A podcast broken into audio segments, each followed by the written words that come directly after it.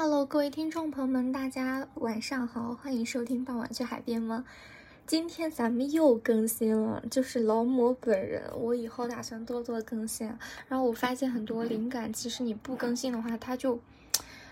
漏掉了，它就没了。然后呢，今天就是一个我昨天晚上嗯深度思考得出来的一个结果。然后我觉得这个还是非常有用的，就跟大家分享一下，就是说，嗯，我们要去打造一个。自己的品牌就是把自己当成一个品牌来运营，因为什么呢？就是，嗯，前情概要是这样的，就是我春招，我之前跟他说过我是找到工作的，后面呢，就因为各方面的原因，然后因为我职业规划呀，还有就是其他的因素，我就放弃掉了这个工作，所以我打算秋招重新找。然后呢，最近我可能就是想再去投一投实习什么的，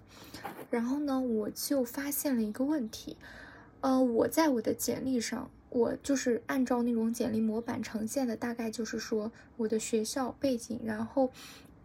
我的一个实习经历，然后摆一些数据成果，大家都懂的。然后呢，最后就是一些项目，还有一些我的证书啊啥的。但是我发现这个简历它能代表我吗？就是我觉得我自己最重要的品质和我自己曾经做过的成果，好像并没有在这张简历上体现出来。比如说，跟大家细数一下，那我的个人特色可能就是表达能力比较好。那我也通过这个播客，虽然咱们现在还是一个非常小体量的一个节目，但是至少是有了一些些起步的成绩了，我展示出来了。那我这一点在我简历上只是用一句话带过，那我觉得这个还是我自己就是，嗯，作为品牌的一个非常重要的一个过往的一个成果，但是我没有展示出来。然后其二说我在学校里面去做一些 pre 的时候，我也担任过几次组长嘛，然后包括我们去做广告策划呀，然后包括我们自己去想一些题目，然后去做这个研究。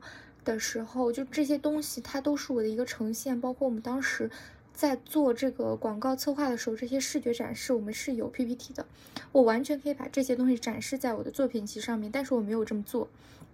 然后其三呢，就是比如说像最近 AI 比较火，那我们自己在做 project 的时候，也有做过这方面的，就是 AI 绘画的选题嘛。然后我在其中也有贡献一些关键词的。描写呀什么的，那这部分我也没有去展示在我的简历或者作品集里面。那么是为什么呢？是因为我以为约定俗成的一张简历上面应该包含的最重要的内容是你的实习经历。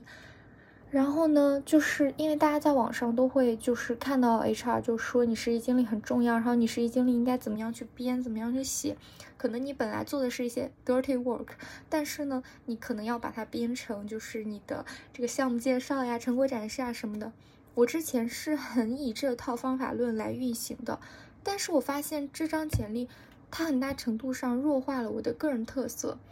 就是我所。代表我自己跟别人的差异性的这些东西，它都没有体现出来。所以呢，我今天就是打算重新去修改一版简历和作品集，就是把我前面提到的这些东西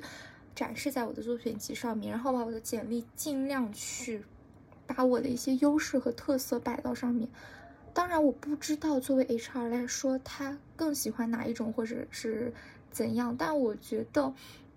随着你年龄的增长，如果你未来是社招，或者说你不只是招实习什么的，呃，那你和别人的差异性和你的独特性还是一个很重要的方面。我们不应该要被这张纸就是约定俗成的一个模板来框住自己，嗯，然后。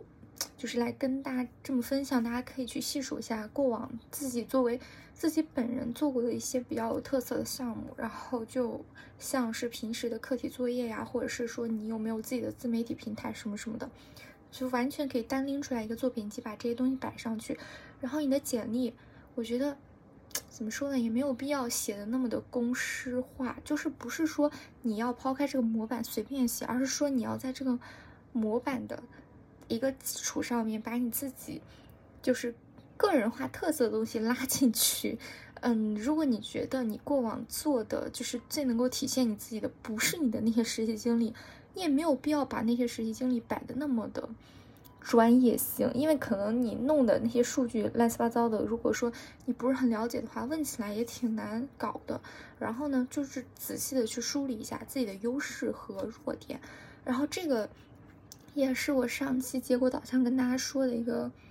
点嘛。然后我觉得大家可以把这些东西给放到你的这个简历上面。然后我就是觉得这个简历作为你的一个 CV。嗯，它应该是最大程度化的让别人通过这个东西来认识到你是一个怎么样不太一样的人。嗯，然后当然了，我现在可能我的求职方向比较偏向于外企，那我觉得外企可能也比较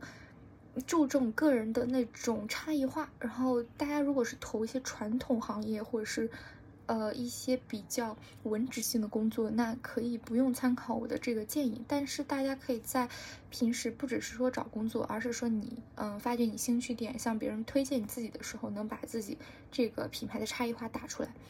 那我们很多时候做品牌，就是说要找市场的缺口和找这个品牌跟别人的差异化嘛。那我们自己做品牌的时候，其实也应该做到这一点。然后以上就是我的一个。小小的即兴分析，然后我觉得这一期播客是非常，怎么说呢？就这个思考点，对于现阶段我来说是非常重要的。然后感谢大家的收听，我们下期节目再见了，拜拜。